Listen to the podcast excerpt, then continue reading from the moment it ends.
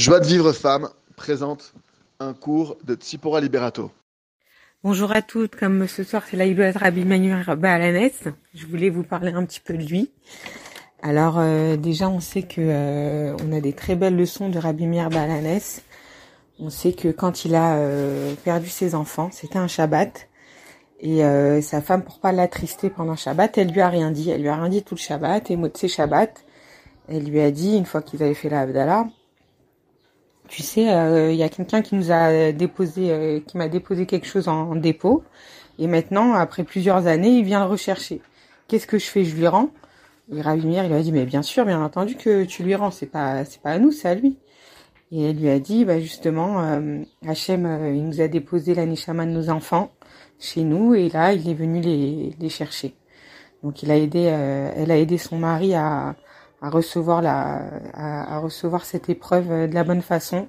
Et c'est une très belle leçon pour nous dire euh, combien euh, les gens qu'on aime, qui sont importants pour nous, c'est un cadeau d'Hachem. Chaque jour, on les a près de nous. C'est un véritable cadeau d'Hachem et rien ne nous est dû. Et, et, que voilà, chaque moment, il faut remercier pour pour pour les gens qu'on a autour de nous, qu'on aime. Une autre histoire aussi de Rabbi Meir. On sait qu'ils avaient des, des voisins qui leur faisaient beaucoup de mal, qui cherchaient constamment à leur nuire. Et Rabbi Meir, euh, il voulait prier euh, pour qu'il meure tellement qu'il leur faisait l'enfer. Et sa femme, elle lui a dit, euh, lui a dit, pourquoi tu veux prier pour qu'il meure Prie plutôt pour qu'il fasse tes chouvas. Donc on voit combien le rôle de la femme il est important, de toujours d'être là pour attirer son mari vers le haut, vers le bien, de voilà, d'essayer de lui donner des conseils positifs pour le bien et pour le shalom. Euh, d'autres histoires aussi, on sait que Rabbi Meir, bah, c'était un faiseur de miracles et était pour délivrer euh, sa belle-sœur une fois qui était emprisonnée chez l'empereur. Et, euh, et, donc il avait un garde et il, pour que le garde le laisse passer, il lui a dit regarde à chaque fois que tu diras il a qu'à des Meir Aneni, tu verras que tu seras sauvé. Et en effet, donc il a laissé passer, il a pu sauver sa belle-sœur. Et en effet, à chaque fois qu'il disait, parce qu'après donc il était pourchassé justement parce qu'il avait il avait aidé Rabbi Meir. Et à chaque fois il disait la Meir Anani, euh, réponds-moi, et à chaque fois, grâce à Dieu, il était sauvé. À tel point qu'à la fin, ils ont voulu le tuer. Ils voyaient qu'à chaque fois, ils n'arrivaient pas. Il y avait toujours quelque chose qui le sauvait. Et ils ont abandonné. Ils ont décidé de le laisser tranquille.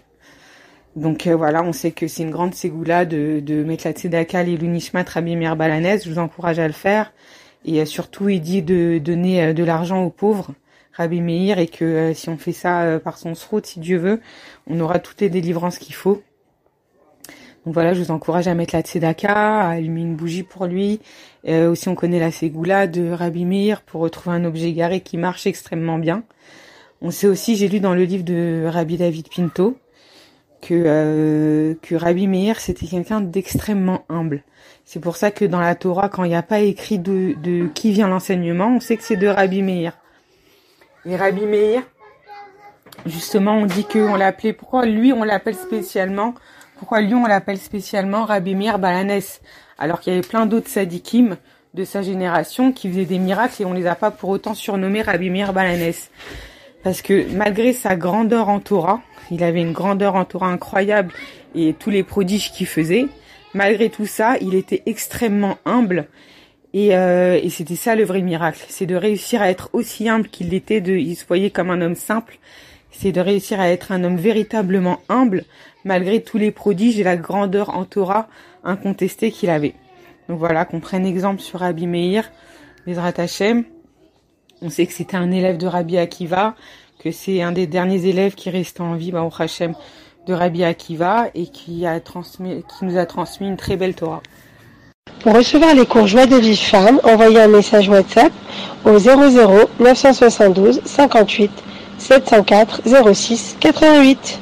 Pour recevoir les cours Joie de vie femme, envoyez un message WhatsApp au 00 972 58 704 06 88.